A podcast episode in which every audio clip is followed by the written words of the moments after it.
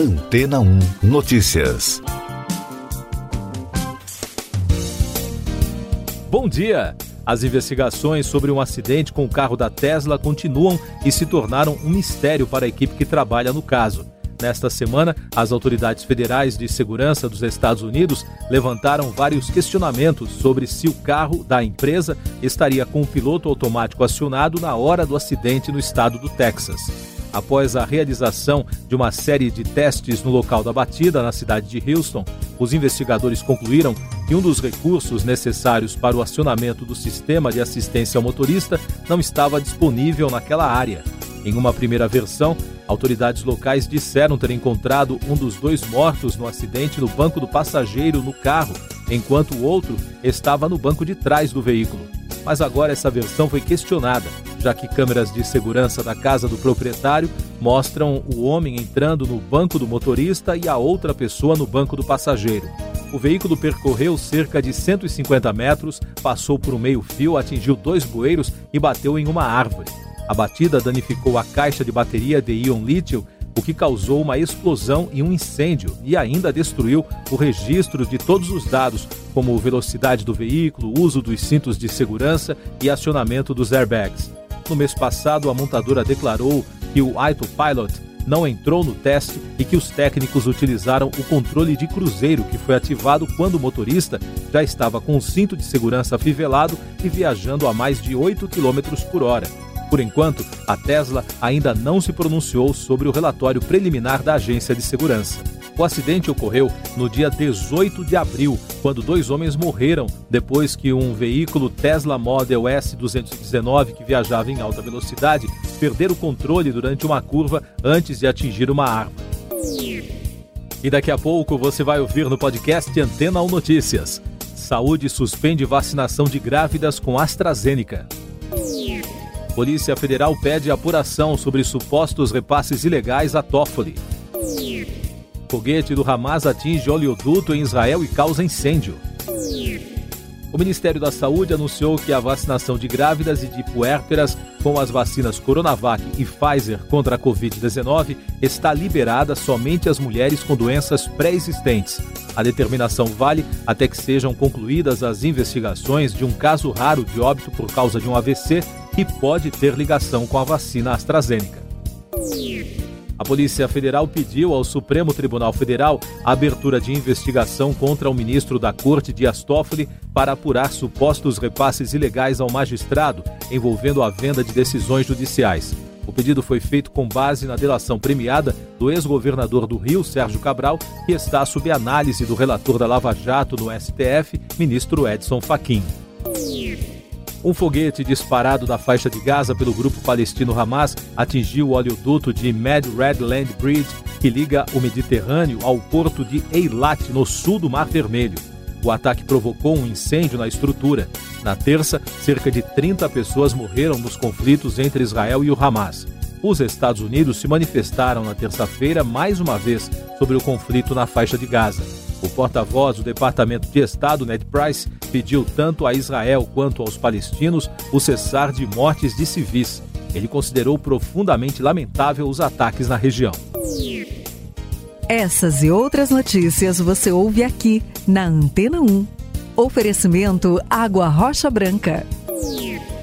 Eu sou João Carlos Santana e você está ouvindo o podcast Antena 1 Notícias o Ministério da Saúde liberou 909 milhões de reais ao combate da pandemia de Covid-19.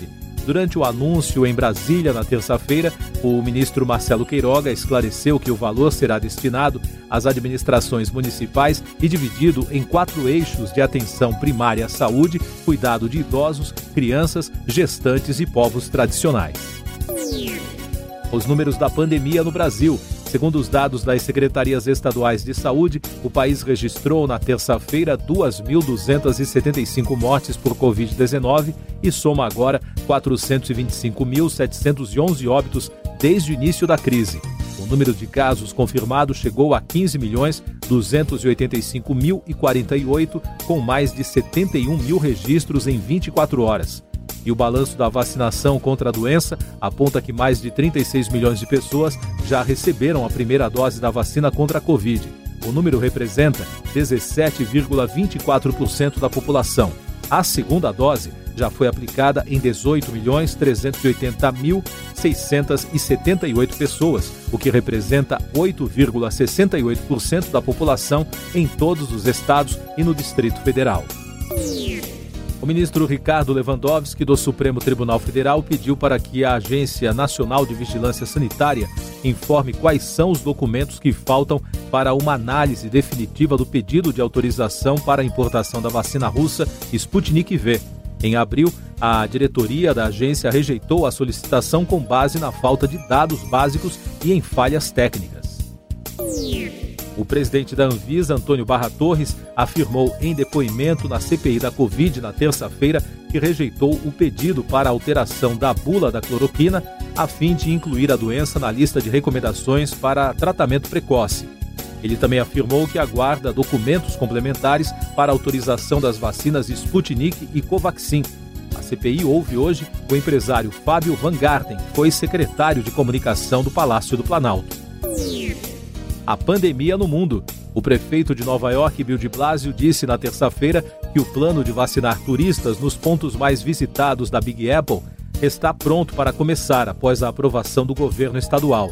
Blasio afirmou que o turismo é parte vital da economia da cidade e que a campanha ajudará na reabertura. A Comissão Europeia e os países da União Europeia entraram com uma ação que pede uma indenização simbólica à farmacêutica AstraZeneca por violação de contrato. O processo pede apenas um euro de indenização. O grupo já tinha denunciado o laboratório para cobrar pelas doses de vacinas não entregues. Economia e Negócios. O ministro Paulo Guedes participou de audiência na Comissão de Constituição e Justiça da Câmara dos Deputados na terça-feira, mas não respondeu às perguntas dos parlamentares sobre o suposto esquema montado pelo governo em troca de apoio por meio de um orçamento secreto de 3 bilhões de reais. E ainda sobre esse assunto, o subprocurador-geral Lucas Rocha Furtado solicitou ao Tribunal de Contas da União que apure a reserva desse montante para deputados e senadores indicarem recursos para obras, entre outras ações. O Senado aprovou a proposta que torna permanente o Programa Nacional de Apoio às Microempresas e Empresas de Pequeno Porte. Como o texto já foi avaliado pela Câmara dos Deputados, agora segue para a sanção presidencial, deixando de valer apenas durante a pandemia. O Índice Nacional de Preços ao Consumidor Amplo, o IPCA, que mede a inflação do país, ficou em 0,31% em abril, abaixo da taxa em março. Conforme o Instituto Brasileiro de Geografia e Estatística, apesar de ter perdido força no acumulado de 12 meses, o IPCA subiu para 6,76%.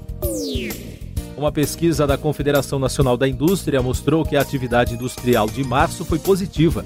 Segundo os indicadores divulgados, o faturamento cresceu 2,2% em março e recuperou mais da metade da queda de 3,6% em fevereiro. O emprego registrou o oitavo mês de avanço consecutivo. A Organização das Nações Unidas projetou um crescimento de 5,4% para a economia global neste ano, crescimento puxado por China e Estados Unidos. A avaliação consta no relatório semestral Situação Econômica Mundial e Perspectivas, que aponta ainda que a Covid-19 e a vacinação inadequada em muitos países, contudo, são riscos para uma recuperação disseminada. Uma coalizão de empresas de tecnologia pediu 50 bilhões de dólares em ajuda ao governo dos Estados Unidos para impulsionar a fabricação nacional de semicondutores diante da escassez crescente do produto. O grupo, que inclui Apple, Microsoft, Google e outras empresas, explicou que busca fundos para a lei aprovada pelos congressistas no começo do ano. Infraestrutura. O ministro de Minas e Energia, Bento Albuquerque, afirmou na terça-feira que, apesar do baixo nível dos reservatórios de hidrelétricas, o risco de apagão neste ano está descartado. Os reservatórios do Sudeste e Centro-Oeste chegaram ao final de abril com o armazenamento mais baixo desde 2015. Meio Ambiente. A Câmara dos Deputados adiou para esta quarta-feira a leitura do parecer e a votação do projeto de lei que cria uma Lei Geral do Licenciamento Ambiental. O relator, deputado Nery Geller, do PP do Mato Grosso, afirmou que o adiamento foi acertado em reunião de líderes. O Programa das Nações Unidas para o Meio Ambiente, o PNUMA, que defende a conservação e restauração de florestas, destacou o trabalho feito em Portugal, na região de Algarve. O projeto tem o objetivo de recriar cinturões de sobreiros nativos e resistentes ao fogo entre plantações comerciais. O órgão afirma que é necessário obter mais apoio de governos e empresas para iniciativas como esta. Olimpíada de Tóquio. A vacinação da delegação olímpica brasileira terá início nesta quarta-feira no Rio de Janeiro, em São Paulo e em Fortaleza. De acordo com o governo, outras três capitais brasileiras, Porto Alegre, Belo Horizonte e Brasília, também terão a imunização de atletas. A Olimpíada está prevista para começar em 23 de julho, depois de ter sido adiada no ano passado para este ano, devido à Covid-19. Último destaque do podcast Antena ou Notícias, edição desta quarta-feira, 12 de maio. O confronto entre Hamas e Israel continua nesta quarta com bombardeios aéreos israelenses na faixa de Gaza. Nos últimos dois dias, o grupo islâmico lançou foguetes contra várias cidades israelenses. O exército de Israel anunciou uma nova série de operações contra casas de membros do alto escalão da facção. Siga nossos podcasts em antena1.com.br. Este foi o resumo das notícias que foram ao ar hoje na Antena 1.